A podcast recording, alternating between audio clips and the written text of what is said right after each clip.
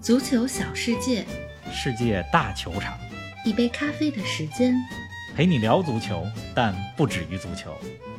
读万卷书不如行万里路，行万里路不如看万场球。二零二四，我们继续一起起看球、聊球、追球。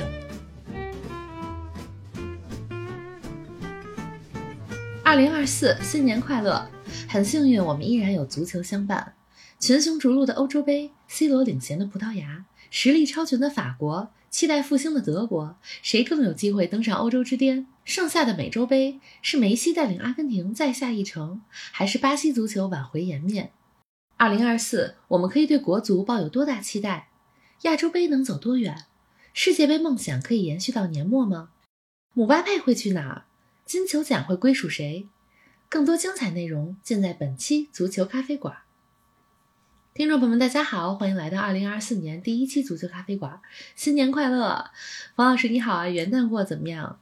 林子好，听众朋友们大家好，嗯新年好，新年快乐新！年快乐！虽然已经是二零二四年的第四天了，咱们今天录音的时候是北京时间的一月四号，是的，但是我总感觉这年就像没开始一样，得录了节目才开始。因为每年一开年的时候，咱们都有这个传统的曲目，就是二零二四新的一年世界足坛看什么。是，的，录完这期节目，新年才算真的开始。嗯，刚你问我元旦过得怎么样？过得挺好，挺充实。嗯一月一号看了新年的第一场球，球英超当中利物浦四比二战胜纽卡，这是一场非常高质量攻防的比赛。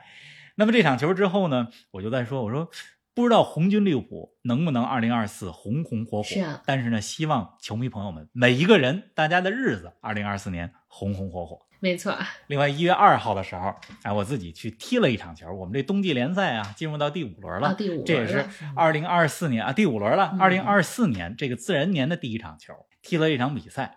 虽然我们输了球，看你还进球了啊！对结果不太理想，但是我个人打进了一个球，就我们队的第一个球是我打进的，是啊而且那个球呢是我在右边路啊右路插上啊，直接奔向球门，队友呢一个斜传传到了我和门将之间，嗯，这门将呢，看着我过来，就直接出击了，就奔着我人来了。但是我在他碰到我之前，我先把球打进了球门，可以然后他把啊我给撞飞了。撞飞了以后，我都没看着 这球进没进。哎，你这嗯也是给二零二四开了个好头啊！哎，新的一年刚开始，你不给咱们广大听友们说几句美好的寄语吗？我知道你可比较擅长这个。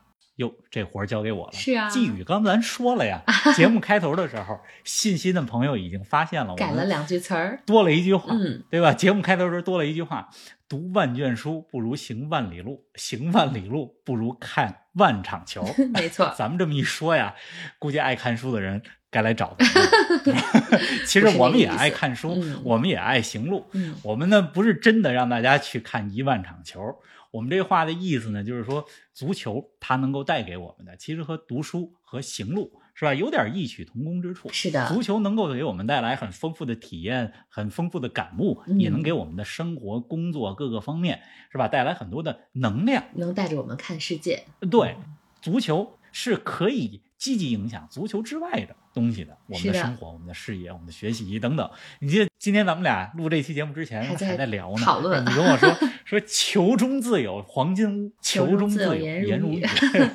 其实是一样的 还这么聊呢，嗯，一样的道理。所以就是我今天也在想，就是我们跟足球之间是怎么个关系呢？其实是有好几个层级。嗯啊，第一个呢就是单纯的看球，其实咱们大部分人都是这样，单纯看球是吧？看开心了，是，觉得足球是逃离现实的一个呃选项，嗯是吧？是让我们能够有几个小时时间不用想生活当中这些琐事。是啊我们大部分人都是如此，就是单纯的喜欢看球。那第二个层级呢，就是有社会参与，比如我去踢球，我去球场看球，嗯我把足球当成一个锻炼身体和社交的活动，这是社会参与。是啊，那我觉得足球其实还有一个层级，就是你今儿给我总结的“球中自有黄金屋，球中自有颜如玉”，就是让足球达到 读万卷书、行万里路的效果。我觉得今年了二零二四年，咱俩这节目，一方面呢要把球给大家聊高兴了、嗯聊开心了；另外一方面呢，咱也把这个球里边的黄金屋、颜如玉给大家给摘出来。是啊，给大家展示一下。嗯，看一万场球就不用了。二零二四年，我觉得高质量的看十场、二十场、三十场比赛就很好，很很了不起了。哎，那咱们展望一下二零二四年的国际足坛啊，乍一看这赛事真的是不少：欧洲杯、美洲杯、亚洲杯、非洲杯，还有奥运会。那这一年你最期待的是什么呀？可不是吗？还有不到十天的时间，亚洲杯就开始了。嗯，这一年呢，最期待什么？我总结了三件事儿吧。嗯，来说说。第一件事呢。我期待看到一届纯粹而且难忘的欧洲杯。嗯，欧洲杯二零二一年是上一次，其实距离我们也就只有两年多的时间，是吧？上一届欧洲杯期间，咱们成功预测了意大利夺冠，是吧？还真是。并且呢，欧洲杯期间咱们每天更新节目，嗯。但是今年二零二四年这一届欧洲杯不一样。因为它是八年时间以来的第一次真正的欧洲杯，嗯，二零二一年还多多少少受到疫情的影响，没错，现场球迷数量不太都不能坐满满场，嗯，而且二零二一年那届欧洲杯是好多个国家一块儿举办，它不是传统意义上一个国家举办一届杯赛，确实，对吧？那再加上疫疫情的因素，其实多国举办的这个特色也没有发挥出来，嗯，而且今年二零二四年这届欧洲杯，有着才华横溢的英格兰，嗯，就差个冠军，是有着实力超群的法国。这是世界杯前两届的冠军和亚军，嗯，有着期待复兴的东道主德国，德国期待复兴啊，现在正在低谷啊，而且 C 罗、莫德里奇，是吧？这两位巨星，这很可能是他们的最后一届欧洲杯。是啊，哎，所以你看这个欧洲杯多好，嗯，今年一定是一个，我希望啊，它是一届纯粹而且难忘的欧洲杯赛，这是第一个期待。嗯，第二个呢？美洲杯啊，美洲杯我是非常期待一场巴西和阿根廷的巅峰对决。哎，我也是。虽然现在巴西可能很不是阿根廷的对手，你看十一月份的世界杯预选赛是吧？巴西刚刚在主场输给了阿根廷，但是我总觉得卡塔尔世界杯的时候有一个小小的愿望，它没有实现，就是当年咱们都期待着半决赛来一个巴西打阿根廷，对呀，是吧？结果巴西掉了链子。那看看看美洲杯今年的美洲杯的决赛能不能来一个？巴西和阿根廷的巅峰对决，这是第二个期待。嗯，第三个期待是对我们国足的期待吗？那得说咱们自己的事儿啊。国足啊，是吧？欧洲杯、美洲杯都是人家家的事儿，咱们自己屋的事儿是国足啊。是啊，我对国足的期待其实很简单，希望我们的二零二六年世界杯梦想可以延续到二零二五年，不要在二零二四年就夭折。比较合理的预期，这是唯一的梦想。是啊，哎，咱们按照时间顺序，先从一月份马上开始的亚洲杯，国足是和卡塔尔、黎巴嫩和塔吉克斯坦分在了一组。上届亚洲杯我们打进了八强，今年你觉得还能进八强吗？哎，你说到这个塔吉克斯坦，我想到我大学，就是我因为我在北大读的是国际关系嘛，我还写过一篇论文，叫什么塔吉克斯坦民族复兴党什么什么什么问题研究，我现在都忘了是怎么回事儿，回头我找出那篇论文了。有的时候大学时候搞的研究啊，像我们学医学相关的，现在返回来看啊，都觉得哎呀，那是自己写的论文吗？不可思议啊！我更有这种感觉。你想，这个咱们只是研究国际关系，咱们改变不了国际关系，而且这些论文往往是在交稿之后的一秒钟就忘了我写的是什么。确实是。好，扯回来啊，说国足，国足啊。距离他们面对塔吉克斯坦这个第一轮已经不远了，一周多的时间。我觉得对国足的预期啊，刚才你已经说了，是一个合理的预期。就是今年呢，主要任务还是世界杯预选赛。亚洲杯呢，如果能做到为世界杯预选赛做好准备，就很好了。嗯，成绩上大家大家对于亚洲杯不要有太高的期待，是吧？我觉得呢，就是小组出线十六强，这是一个比较切合实际的期待。进不进八强，完全要看。咱们在淘汰赛第一轮就十六进八的比赛当中碰到什么样的对手，是吧？上一届的亚洲杯是二零一九年，咱们碰的是泰国，然后进了八强。现在再碰泰国也。不一定 能够进八强啊，对吧？所以就是要看碰什么样的对手。是，嗯，我知道大家这几天关注的一个话题都是一月一号元旦这一天，国足又给咱们添堵了，是吧？输给了中国香港，是引起了极大的社会效应，啊，这这日主要是这日子给大家添堵了。但是这场比赛，对这场比赛没有太大实际意义。大家这么想，这中国香港也是咱们自己的球队，没错，是吧？咱们在亚洲杯上有两个主队，国足和中国香港，这都是咱们的。主队对呀，是吧？你这么想的话，就就不会特别堵啊。确实 是我呢，我呢是计划啊，是这么计划的，会去看亚洲杯的几场淘汰赛。嗯，呃，但是那个时候国足还在不在？就不好说。希望你能看上啊！希望我去亚洲杯的时候还能看上国足吧，啊 因为我是淘汰赛的时候正好在那个多哈转机，所以我说去看看亚洲杯的比赛。哎，那除了国足、亚洲杯，还有什么其他看点吗？亚洲足球的头部水平，大家注意啊，是头部水平、嗯，啊，这个就跟咱们国足好像没有特别大的关系。有个限定。就头部水平啊，它是整体提升的。嗯你看上一届世界杯，二零二二年的卡塔尔世界杯，亚洲的这些队，如果你算上澳大利亚的话，是吧？其实是有五支亚洲球队在世界杯上赢球的。嗯沙特赢了阿根廷，是吧？同时呢，像呃伊朗、韩国、日本，再加上澳大利亚，这都呃在世界杯赢过球，在卡塔尔世界杯上。所以整体来讲，亚洲球队在世界大赛当中的表现是有所提升的。嗯那么这届亚洲杯，刚才说这个头部啊，头部水平，我们应该关注什么呢？看看冠军是属于东亚还是属于西亚。我觉得澳大利亚没有什么太大的希望，因为这这不是最好状态的澳大利亚，嗯是吧？为什么说属于东亚还是西亚呢？大家可以看看过去四届亚洲杯，其实东亚大家总觉得日韩很强，但是过去四届亚洲杯，东亚只拿到了一个冠军。嗯大家数一下嘛，二零零七年是伊拉克、嗯西亚，二零一一年是日本东亚，二零一五年是澳大利亚二零一九年卡塔尔西亚，对吧？过去四届实际上只有一届，二零一一年是东亚拿到过冠军，嗯而韩国队上一次拿到亚洲杯的冠军要追溯到一九六零年，所以今年大家也在说韩国队现在的这个攻击群很豪华呀，这个孙兴民和黄喜灿在英超当中这赛季进球数都达到了。两位数吧，对啊对吧？而且大巴黎的李刚仁表现的也很好，韩国队能不能时隔半个多世纪拿到亚洲杯的冠军？所以这些是看点。冠军属于东亚还是西亚，以及韩国能不能时隔这么多年再次拿到亚洲杯的冠军，这些大家到淘汰赛后期可以重点关注一下。嗯这是亚洲杯，是啊，哎，那与亚洲杯同时，几乎是同时进行的，还有非洲杯。今年的非洲杯在科特迪瓦举办。冯老师，萨拉赫领衔的埃及队和打进世界杯四强的摩洛哥，那谁更有可能夺冠呢？你看你就点出了两个夺冠热门，是啊吧？一个是埃及队，一个是摩洛哥。嗯那摩洛哥不用说了，信心满满，人家刚拿到过这个世界杯的算是殿军吧，啊第四名、嗯叫殿军，对吧？打进世界杯的四强。嗯现在呢，球队无论是从捏合的情况，还是整体的信心，这都是一个非常好好的状态，嗯所以摩洛哥自然是热门。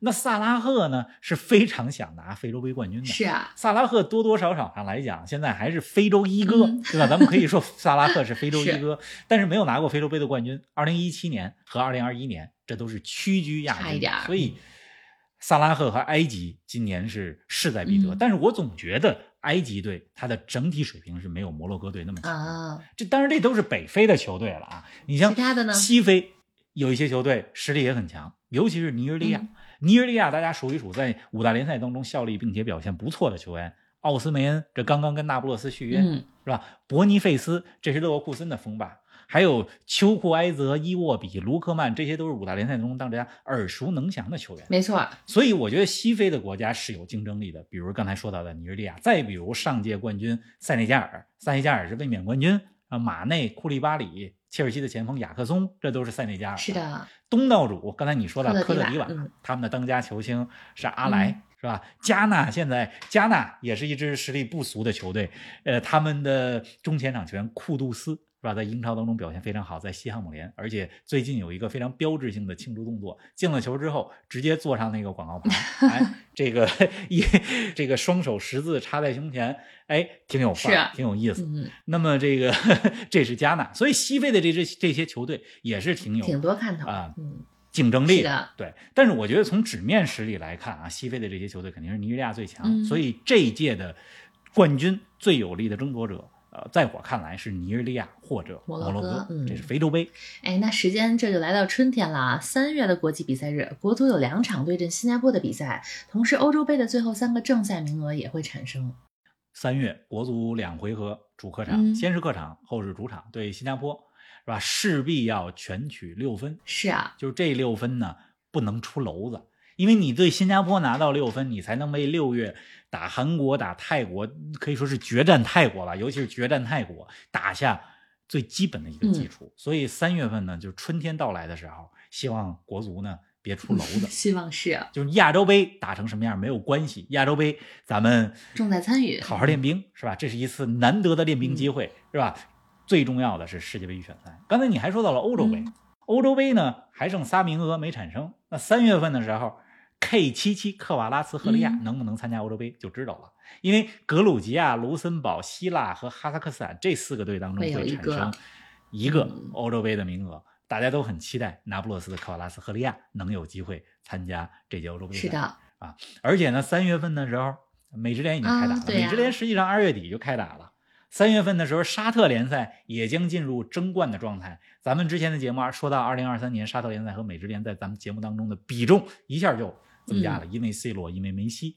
那么看看今年美职联和沙特联赛还会有着怎么样的现象，怎么样值得我们关注的亮点。但是刚说的这个沙特联赛啊，沙特联赛我看了，现在呢这个联赛过半，利雅得新月呃几乎是一骑绝尘，就是米神米特洛维奇在的这个利雅得新月现在是遥遥领先啊，也不能说特别遥遥领先吧，但是起码距离第二名利雅得胜利有一定的距离，是啊。是吧？所以这是沙特联赛，嗯也值得关注。您正在收听的是足球咖啡馆，一杯咖啡的时间陪你聊足球，但不止于足球。如果您喜欢我们的节目，欢迎订阅、点赞、评论、转发分享，这就是对我们莫大的支持。从世界杯到欧洲杯，从五大联赛到美职联，我们始终在现场。在各大社交媒体关注“足球咖啡馆”视频号，和我们一起沉浸式体验足球现场。想要和主播一起聊球吗？微博搜索“足球咖啡馆”，点击博主精选，订阅 V 加会员，自动进入聊球群，尽享专属福利。二零二四，我们一起看球、聊球、追球。哎，那到了五月份啊，欧洲五大联赛的冠军就又要产生了。目前英超领跑者利物浦，西甲领头羊皇马，意甲是国米，德甲是勒沃库森，法甲是大巴黎。这五个领头羊在赛季结束的时候会是最终的冠军吗？刚才你说这五个，其实最有意思就是勒沃库森。嗯我知道你在问我的是勒沃库森能不能今年力压拜仁拿到德甲联赛的冠军。我觉得一月份德甲回来之后，东歇回来之后，就是这一个月，尤其是在他们的前锋伯尼费斯嗯去打非洲杯缺阵的这个月，如果勒沃库森能够挺住，能够保持上半赛季的这个势头，那么到了三四月份、四五月份的时候，他是有机会和拜仁掰手腕的。是啊，那其他四个领头羊如果最终夺冠都不会太大意外吧？刚才你说西甲的皇马对意甲的国米、勒沃库森，刚才说咱们说了对吧？就是皇马、国米、大巴黎和利物浦，如果现在的榜首球队拿到最终的冠军，都不会感到太意外。嗯当然了，利物浦可能多多少少会有一些意外，如果最终夺冠的话，因为大家都知道现在进入一月以后的曼城，曼城它始终是冠军最有力的争夺者。是啊而且我之前就跟大家说过，曼城虽然在世俱杯之前状态是不稳但是拿到世界杯的冠军之后，这支球队会给他们就这个冠军会给他们呃重新注入动力。嗯，大家可以看到世界杯之后，曼城确实越来越稳，嗯，是吧？其实现在曼城少赛一场的情况下，距离榜首并不远。所以，嗯其实从这个角度来讲，利物浦拿到英超冠军的话，如果真是榜首位置保持到最后联赛结束的话，那其实还是有点意外的，因为他不是最大的夺冠者嘛。那刚才你说到了五大联赛，其实六月一号还有欧冠的决赛对，啊。之前我在咱们十六强抽签之后有一个前瞻节目，直播节目里边我说了，今年的欧冠从纸面实力上来讲，拜仁和曼城是在我看来最有机会的球队。嗯，刚才咱们说了这么多啊，就是这不是做预测，就是只是说看说一说，对啊、因为只是前瞻，没错只是说一说，因为咱们不可能每一个二零二四年的重大比赛 在现在都给大家来一个预测，就是前瞻，告诉大家看点。是，的，哎，那你来给前瞻一下，六月一号之前，姆巴佩转会皇马和滕哈格下课这两件事儿，哪件事儿更可能发生啊？还是这件事儿来了，对吧？呃，姆巴佩会去哪儿？嗯那、下一季已经开始了，因为一月一号虽然对于所有人来讲意味着是元旦的开始，但于对于世界足坛来讲，一月一号意味着转会窗的开始，而且。对于姆巴佩来讲，因为和大巴黎的合同是到今年夏天到期，是这是正常人大部分人的理解啊。但是具体合同里有没有什么特殊的条款，咱们不知道。所以他进入到合同最后的半年，那自然可以理解，就是可以和其他球队谈判了。同时，皇马会不会在未来的几个月的时间里，甚至是几周的时间里敲定姆巴佩？这是大家正常的一个想象了，嗯对吧？但是、呃 谁都不知道，因为这个故事在之前的篇章已经有过 太多的故事。那姆巴佩转会皇马和滕哈格下课这两件事情比起来，我觉得还是姆巴佩转会皇马更有可能。为什么呢？因为曼联不太可能在六月一号之前，就是赛季结束之前炒掉滕哈格，不是因为他有多好，而是因为炒掉他之后还没有合适的人怎么办。？你再来一个过渡人选吗？你再像当年一样有过渡主帅朗尼克这样的人选吗？所以我觉得你刚才问我姆巴佩转会皇马和滕哈格下课这两件事，哪个更可能在六月一号之前发生？还是姆巴佩的事儿更靠谱对哎，那时间到了盛夏，二零二四年最受关注的两大杯赛来了，在德国举办的欧洲杯以及在美国举办的美洲杯，而且欧洲杯、美洲杯的决赛日期是相同的，都是七月十四号。冯老师，这你怎么选啊？去欧洲杯还是美洲杯的决赛啊？这个事儿呢，我还真的调研了一下啊。欧洲杯决赛呢是在德国柏林，嗯，美洲杯决赛呢是在美国的迈阿密。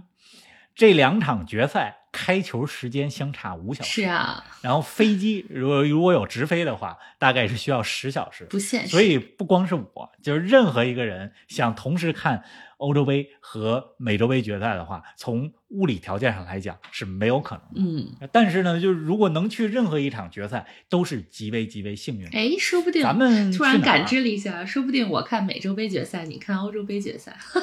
这是非常好的。那咱们就当天录两期节目呗。如果真是这样的话，对吧？是啊，不过哎不过我还是很想，也是很想看欧洲杯的，就是都想去。是吧？嗯没事儿，我去美洲杯也挺好。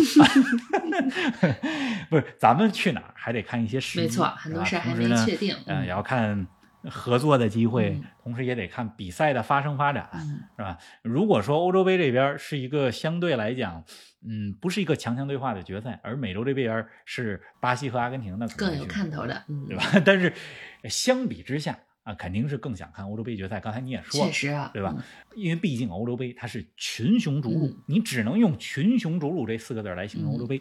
而且在某种程度上，从小看球咱们就知道嘛，世界杯当然是世界第一大赛，但是你从比赛的精彩和激烈程度来讲，然后就是欧洲杯，，对，然后就是欧洲杯。但是你如果从单场比赛的精彩和激烈程度来讲，可能是欧洲杯欧洲杯还是很好看的某种程度上更精彩。我觉得也是，嗯，是这届欧洲杯夺冠热门，在我看来是三个队，嗯一个呢是法国，法国毕竟刚才咱们说了，纸面实力是最优的，嗯而且二零二二年世界杯，我们我至少在我看来，我看到的不是法国丢掉了冠军，而是法国队是一支可以信任的球队，他们在各个位置上都有着多个人选，而且他们的主教练德尚有着非常充分的、丰富的杯赛的经验。法国队是一支在杯赛当中可以绝对信任的球队。嗯，这是法国。虽然在二零二一年欧洲杯的时候，他们在十六进八的比赛中意外输给了瑞士队，但我仍然相信那只是一个意外。整体来讲是值得信任。是的，那英格兰是我在在我看来的这个另外一个夺冠的热门，嗯，纸面实力太强了，才华横溢的球员太多了，贝林厄姆、德克兰赖斯，光是这两名中场球员，嗯或者说贝林厄姆，你可以也可以当前锋使，对吧？中前场的球员，光是这两个人就让无数个其他的国家和球队艳羡，是吧？这是英格兰。没错，那再有就是葡萄牙，葡萄牙整体实力也很强，而且我之前也多次说过，曼城的伯纳多·席尔瓦嗯可能是英超最出色的球员之一，甚至你可以都不加之一。再加上 C 罗，他的经验、他的作用，虽然已经快四十岁了，但是他的经验、他的作用依然在那里，没错，对吗？嗯这两天我就在看，呃，网飞拍的一个片子，实际上是二零二二年世界杯的呃纪录片，啊叫做《世界的队长》，是吧？咱你你应该也得开始看了，《Captains of the World》也有人叫队长视角，是队长视角，对。对，嗯。那个片子里边，C 罗就说了嘛，说我都这个年龄了，我都出道这么多年了，嗯那意思就我不需要再向世界证明什么。没错是，吧？如果我这个年龄还需要再向世界证明些什么的话，那那那我就有问题了，我就不是我了，对吧？这是刚才咱们说到的，这个纪录片大家确实可以看一看啊，我也刚看了一集，还确实挺好看的。嗯，值得看看嗯。中文叫什么？队长视角。我看翻译是对，叫队长的视角。是的，大家可以看看。呃，刚才说的是三个夺冠热门、嗯啊，还有呢，还有其他的球队，意大利，意大利人家会说说我们是卫冕冠军，是吧？但是意大利整体实力有限。嗯，那西班牙也会说，我们也是欧洲冠军。嗯，虽然这个冠军不是欧洲杯，但是是上一届欧国联的冠军。是啊，呃，但是我觉得西班牙总觉得没有那么稳定。嗯，那当然了，德国也会说说我们是东道主啊，我们也是欧洲杯这项赛事当中进入决赛次数最多的球队啊六次。不知道这次会怎么样？但是刚才咱们说到的意大利也好，西班牙也好，或者德国队也好，我觉得没有绝对的争冠实力。嗯，哎，那这届欧洲杯会有像一九九二年的丹麦啊、二零零四年的希腊这样的黑马奇迹吗？我觉得很难，嗯因为刚才咱们总结了，就是夺冠热门这些球队实力太强了，是吧？那么克罗地亚这算黑马吗？如果克罗地亚走得远一些，嗯，如果从世界杯来讲，克罗地亚拿过亚军，拿过季军，嗯肯定不算算黑马了黑马了，嗯，不算黑马。但是欧洲杯当中，是吧？克罗地亚欧洲杯这项赛事当中最好成绩只是八强，嗯所以克罗地亚如果能进四强，能进决赛的话，我觉得在欧洲杯这项当中也算黑马吧。而且这是莫德里奇最后一届欧洲杯，啊我总希望说摩迪是不是在国家队能够拿到一个冠军、嗯再退役。去年的欧国联很可惜，欧洲杯看起来难度很大。确实是那。黑马球队其他来讲，我觉得匈牙利、奥地利，嗯呃，这朗尼克虽然在曼联过渡教练没有那么成功，但是在奥地利国家队执教的还挺成功。我觉得匈牙利和奥地利可以算是黑马胚子吧。嗯，哎，那咱们再来说说美洲杯啊。这届美洲杯有十六支球队参加，七月十四号在迈阿密举行决赛，那会是阿根廷对阵巴西吗？希望如此啊！是啊八大战 多有看点、啊没错。不过这得看巴西能不能打进决赛，是，是吧？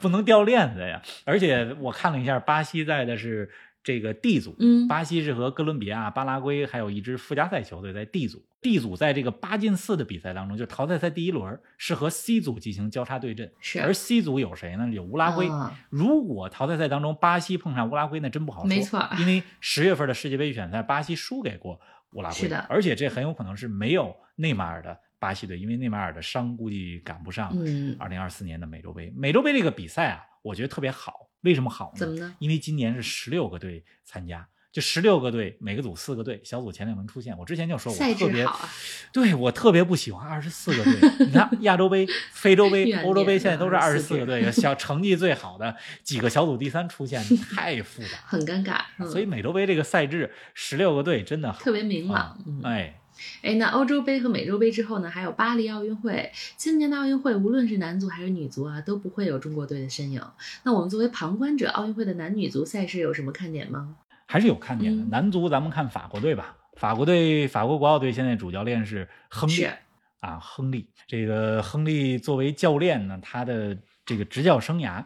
呃，我觉得现在到了一个比较关键的时间点。如果作为法国队的作为球员名宿是吧，还作为这一届国奥队的主教练，能够在本土巴黎拿到一个奥运会的金牌，这个对亨利之后的职业生涯、执教生涯是非常有帮助的。没错，而且法国队从实力、从各个方面来讲，都是势在夺冠，又是东道主啊，说不定姆巴佩会参加奥运会呢。嗯这事儿反正至少我觉得是有可能的。嗯这是男足方面。女足呢？嗯，女足方面，其实女足啊，奥运会和女足世界杯是同等重要，嗯在这个世界足坛的版图当中。但是很遗憾，中国队没有能够打进这届的奥运会，真的是非常非常的遗憾。嗯因为奥运会刚才咱们说了，是和世界杯一样是最重要的舞台嘛。而且不光中国队没打进，是吧？女足世界杯的亚军英格兰队也没进奥运会。这个女足奥运会啊家了它嗯只有十二个队，回不了家了，回不了家了。是啊，呃，咱们不应该乐哈，但是这个确实实没回家。女足，但是人家让足球回过家呀。嗯二零二二年的女足欧洲杯，英格兰女足让足球回家了，所以今年英格兰能不能让足球回家，所有的压力都来到了索斯盖特男足的身上。是啊，女足奥运会没有英格兰，但是它只有十二个队，所以还是一个会很精彩、很很激烈的，因为能进奥运会的队都是不错的嗯队。哎，那时间这就来到九月份了啊！如果今年六月份中国男足顺利从三十六强赛中出线，那么下一阶段十八强赛九月可就要打响了。哎，我今儿啊，咱们录节目之前，我还真看了看这个十八强赛它是多少轮儿，嗯而且呢是从哪天打到哪天。嗯我看了一下，从九月五号是十八强赛的第一轮，要打到明年的六月。是。啊，哎，我看了看，我说这个如果咱们啊，就是在现在的三十六强赛当中能够晋级，能够小组前两名，这事儿咱们今年六月份就知道了。嗯，呃，如果能够力压泰国进入十八强赛，那么我们的世界杯梦想就能向后延续一年。是啊你说这事儿多好，确实是，嗯是吧？十八强赛、三十六强赛就是我们的世界杯，美好的愿望，嗯所以这是我今年最大的愿望。嗯，就我只是希望我们的二零二六世界杯梦想能够延续到能2026长一点，嗯，这就很好了。是的，我们九月份能看上十八强赛，这多好，对啊是，吧？那九月份除了除了有可能的世界杯预选赛以外，还有就是欧冠嗯开始了瑞士轮儿。之前呢，我看有不少听友还给我们留言说，哎，能不能讲讲瑞士轮儿？其实我们之前节目也讲了不少说过嗯等临近欧冠的时候吧，再给大家掰开了揉碎了，咱们再分析瑞士轮儿怎么回事儿。哎，那到了十月份啊，大家最关注的就是金球奖评选了。贝林厄姆、哈兰德、姆巴佩、哈里凯恩、梅西、C 罗，这次谁最有可能呢？他们当中谁最有可能，还得看这个大赛当中的成绩。嗯就大家看往届的金球奖，大型赛事，世界杯啊、欧洲杯啊这些赛事的冠军，对于金球奖的影响很大这个比重很高。，嗯，那今年比较关键，我觉得非洲杯和亚洲杯的影响力在金球奖当中是是非常有限嗯的哈。咱们就说重要的杯赛，欧洲杯、啊美洲杯、欧冠，这是三个比较重要的很重要，是的，就这么说吧，就是如果法国队假设啊，法国队拿到欧洲杯的冠军，那姆巴佩很有可能金球奖，对吧？嗯格列兹曼也有机会。如果英格兰拿到欧洲杯的冠军，那么贝林厄姆、哈里凯恩甚至德克兰赖斯都有可能，的。嗯，如果葡萄牙拿到欧洲杯的冠军，C 罗、碧玺，对吧？当然不要忘了八届金球奖得主梅西依然是有竞争力。是啊，如果拿到美洲杯的冠军，再加上帮助迈阿密国际今年能打一个完整的赛季，那么是美职联这项赛事当中很有力的争竞争者。如果说在今年的这个美职联当中，无论从社会效应，无论从比赛的成绩，再加上有美洲杯的冠军，那么梅西依然是非常有竞争力。确实，嗯。总之，我觉得今年的金球奖啊竞争会异常激烈是的，异常激烈。哎，二零二四年的重点赛事啊，从年初到年末，咱们给大家梳理啊，分析的差不多了。再问你个问题啊，整个二零二四年，你最关注或者说最有所期待的球员、教练和球队分别是哪些呢？哎，这问题有点意思，我就说一些稍微有一点冷门的吧，行啊或者说就别那么热门的，好吧？嗯球员呢，我最关注的是勒沃库森的维尔茨，嗯就这名小将，咱们在三四年前就开始关注了。十七岁三十四天，当年是德甲最年轻的进球者。这几年来发展非常快，尤其是在哈维·阿隆索的执教之下，他绝对是未来世界巨星的胚子。嗯，那么维尔茨是我今年最关注的球员，而且他应该也会参加欧洲杯啊。是啊这，是球员。嗯，那教练呢？教练，我选博洛尼亚的四十一岁的教练提亚戈莫塔。啊，是吧？之前在小视频里边，包括节目里边也讲到了，嗯说他带博洛尼亚带的不错。当然，我也想选哈维·阿隆索呀，包括这个英超的一些主教练，但这些都大家都太熟悉了，嗯所以我说点今年最关注的的教练是博洛尼亚的莫塔。嗯，哎，再选个嗯球队呢？球队选两个吧，嗯一个是俱乐部层面，今年我最关注的是阿斯顿维拉，因为特别想看一看埃梅里能把这支球队。呃，带到多高的程度，嗯对吧？而且能不能拿到欧协联，就是一个欧洲赛事的冠军？呃，我为什么关注阿斯顿维拉呢？还有一个原因就是阿斯顿维拉现在所拥有的一切 都是曼联所向往的一切，就是这个原因。是啊，那国家队层面呢？国家队层面最关注德国队，还有巴西队，因为这两支世界强队现在处于低谷，看看能不能通过今年的欧洲杯和美洲杯，啊、呃，这个走上复兴之路吧，啊，或者说至少走出低谷吧。德国队和巴西队。嗯，另外，今年我也挺期待的，就是足球规则能不能发生一些变化。咱们节目当中也说了好多次，这个手球的判罚规则啊，每次手球判还是不判的时候，都会让我觉得，哎，我看了这么多年球，怎么还是总是有争议。嗯，说这个手球这个规则能不能更清晰一些，甚至能不能说以后大胆一下，就禁区里边有一些不是特别关键的手球的犯规动作，能不能就给任意球、或者点球？这些都是看看能不能有些二零二四年我比较期待哎。嗯，哎，那这期节目啊，咱们前瞻了二零二四年的世界足坛，也说了不少足球方面的期待。但生活远不止足球啊，方老师，那足球之外，你有什么期待和愿望吗？二零二四年呢，我希望我希望我能学会这个西班牙语。是啊，咱们二零二三年年底的时候说了一期墨西哥的节目，对吧？当时我就说，我说还是我这个学会西班牙语再去墨西哥，就我就希望二零二四年呢，我能我能把这个足球当中能基本。非常重要的语言嗯西班牙语，就拿到基本达到基本的使用水平。嗯因为现在虽然有这个各种翻译软件啊，有 AI 呀、但是总觉得就是你你你如果说跟别人交流，说还是不用一样的。嗯翻译软件，真的会说，这个是能拉近嗯距离的。你看我新年的时候，我发了一个朋友圈，我说这个今年有很多梦想，其中一个就是这个去年想学西班牙语，没有能实现，今年要实现。然后这个我有朋友呢就给我留言说，你你不是。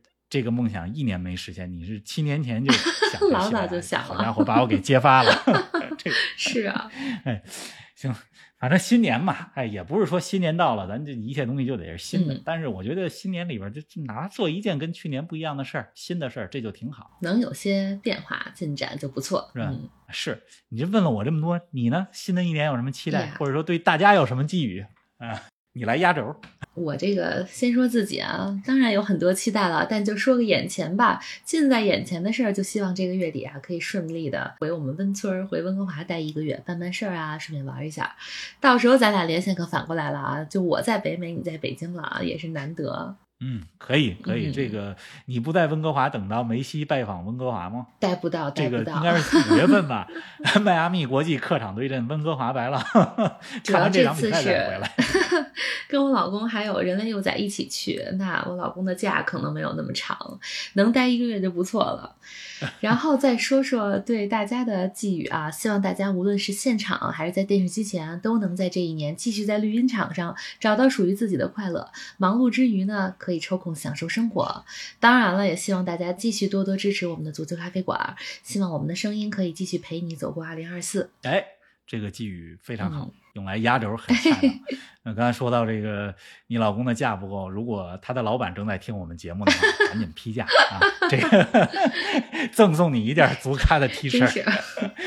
如果在听这个节目的话、嗯 o k 好了，咱们这期节目呢说的很开心，是吧？也对新年呢，嗯、这个留下了许多的祝愿，嗯有很多美好的愿望。但是我觉得，其实生活当中快乐很简单，这周末看场好球就很开心。